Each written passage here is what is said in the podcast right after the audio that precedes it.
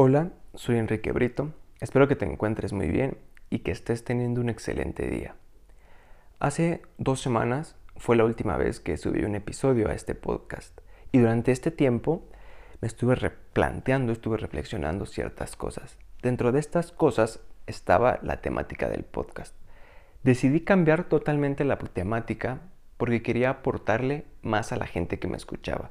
Quería que cualquier persona pudiera expresarse, pudiera alzar la voz. Por esto mismo decidí hacer este podcast uno de denuncias. Si tú has vivido una situación de acoso sexual, abuso sexual, discriminación, racismo, robo, estafa, bullying, cualquiera de esas situaciones o incluso otras, y tú quieres denunciar y exhibir a esa persona, lo puedes hacer aquí en este podcast.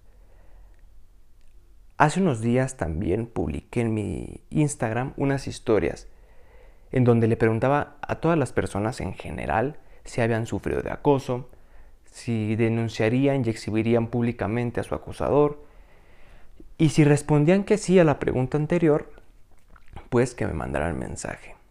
Para mi sorpresa, recibí puras denuncias e historias de mujeres como es el caso de la primera historia que vamos a escuchar más adelante, salió de estas historias. Eso nos deja ver que las estadísticas no mienten. Es un hecho que las mujeres sufren más de acoso sexual y de abuso sexual. Lo anterior lo digo porque hay gente que cree que, que las estadísticas están elevadas, que están modificadas, que eso no pasa, que no existe tal, tal situación. Pues bien, este caso, el primer caso, mejor dicho, es, el, es de una chica de 18 años que le sucedió esto hace un año, cuando ya tenía 17. Y tal cual tú lo vas a escuchar, es como ella me lo platicó, como me lo escribió en un mensaje. Antes de empezar, cabe señalar que todos los datos de esta chica van a ser anónimos, por protección de ella, y que todo lo que vas a escuchar también lo autorizó esta chica para que saliera en este podcast. Y esta chica nos cuenta que esto pasó hace aproximadamente un año. Conocí a un niño por un amigo en común, se llama Jorge. Empezó a tirarme la onda, pero a mí no me gustaba para nada. Solo me caía muy muy bien y pues no quería ser grosera, entonces le respondía y demás. Un día me invitó a salir, fuimos a comer y la verdad se portó muy lindo y escribe lindo entre comillas. Ahí consiguió que yo empezara a ceder un poquito y frecuentarlo más. Íbamos a fiestas, a comer, etc. Para esto él nunca intentó nada y por esto mismo se ganó mi confianza.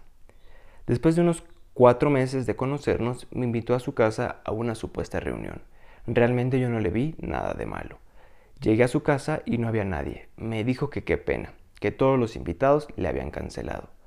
Tal vez fui muy tonta, pero igual no pensé nada malo. Ya había comprado una botella y empezamos a tomar juntos. De verdad te juro que apenas llevaba un vaso y aún no me lo terminaba cuando empecé a sentirme muy mareada, como si estuviera ya borracha.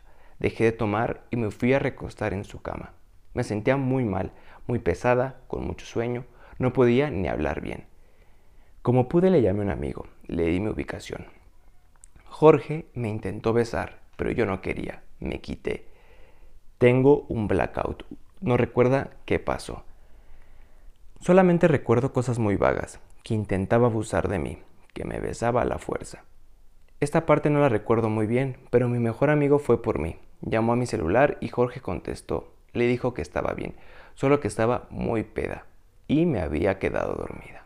Le dijo cuál era su casa y lo ayudó a subirme al carro. Todo esto pasó muy rápido, unas tres horas. Mi amigo me llevó a su casa. Como pensó que estaba borracha, me dejó dormir y le avisó a mi mamá que me quedaba en su casa. Al día siguiente no me sentía cruda de nada, además de que yo sabía que no había tomado. Tenía mensajes de Jorge, preguntándome cómo estaba y demás.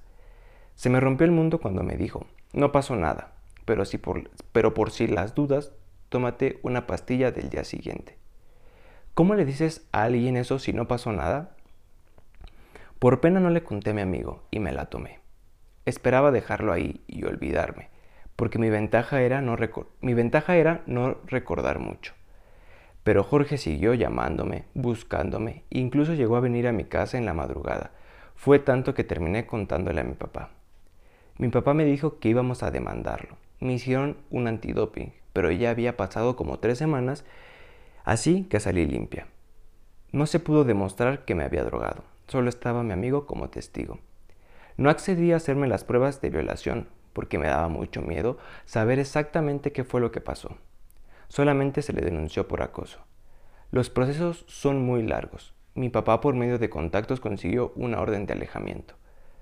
Te cuento esto con miedo, con nostalgia y con toda la sinceridad del mundo. Espero que te sirva y que le sirva a todas las niñas. A lo mejor fue mi culpa por confiar en él. Tengan mucho cuidado. Y así es como esta chica termina su, mensaje, termina de contarme su, su historia. Primero que nada, hay que aclarar que esta chica no tuvo la culpa de confiar en él. No es culpable. Y bueno, ahora paso a analizar un poco lo que ella nos contó y dirigirme directamente a Jorge, que es muy seguro que estés escuchando este episodio, que llegue a tus oídos. Y te voy a lanzar y te voy a hacer una pregunta, Jorge. Y, es una pregunta que la misma chica hace. ¿Cómo le dices a alguien que se tome una pastilla del día siguiente si no pasó nada? Es algo ilógico. Si no pasó nada, ¿por qué tendría que tomarse esa pastilla? Ella tiene un, un oscuro donde no recuerda nada. Aunque sabe y no perdió la noción del tiempo porque fueron tres horas. Pero ¿qué pasó durante ese oscuro que ya no recuerda nada? Creo que solamente tú lo sabes, Jorge, pero para no insultar la inteligencia de, de esta chica, de la gente que nos está escuchando, pues es, podemos asumir, podemos llegar a sacar conclusiones de lo que pasó, que son tal vez muy obvias. Así que también Jorge te voy a decir que se ve que no es la primera vez que, que tú haces algo así. Por eso dudo que sea la única también. ¿Cómo, como te podrás dar cuenta, este chico Jorge cedó a esta chica por medio del alcohol. Para hacer esto hay que tener previo conocimiento con qué sustancia, medicamento hacerlo y en qué cantidad.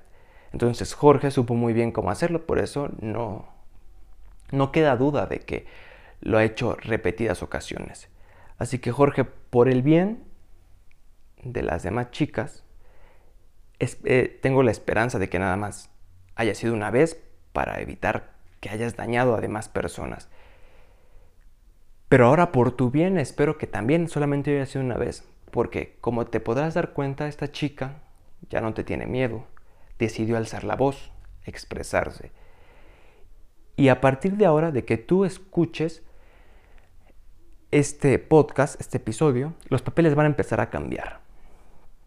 Así como ella tiene la incertidumbre de saber qué pasó, tú vas a tener la incertidumbre de saber si esta chica decide hacer una demanda, iniciar un proceso legal en tu contra.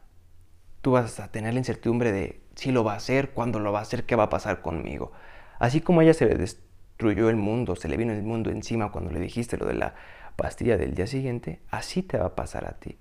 Esto es como un efecto dominó, Jorge. Cuando una persona empieza a alzar la voz, empiezan a salir más y más y más casos de personas a las que les hiciste daño.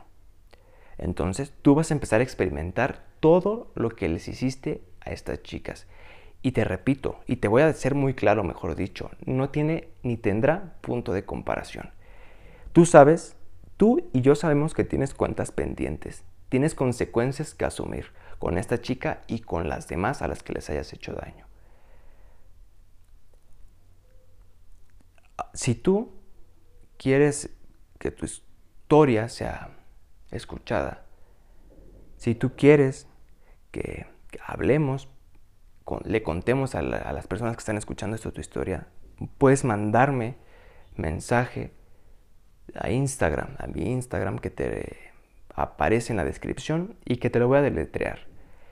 Es arroba K-I-K-E-B-R-I-T-O bajo, Quique Brito. Ahí me puedes mandar mensaje a cualquier hora del día.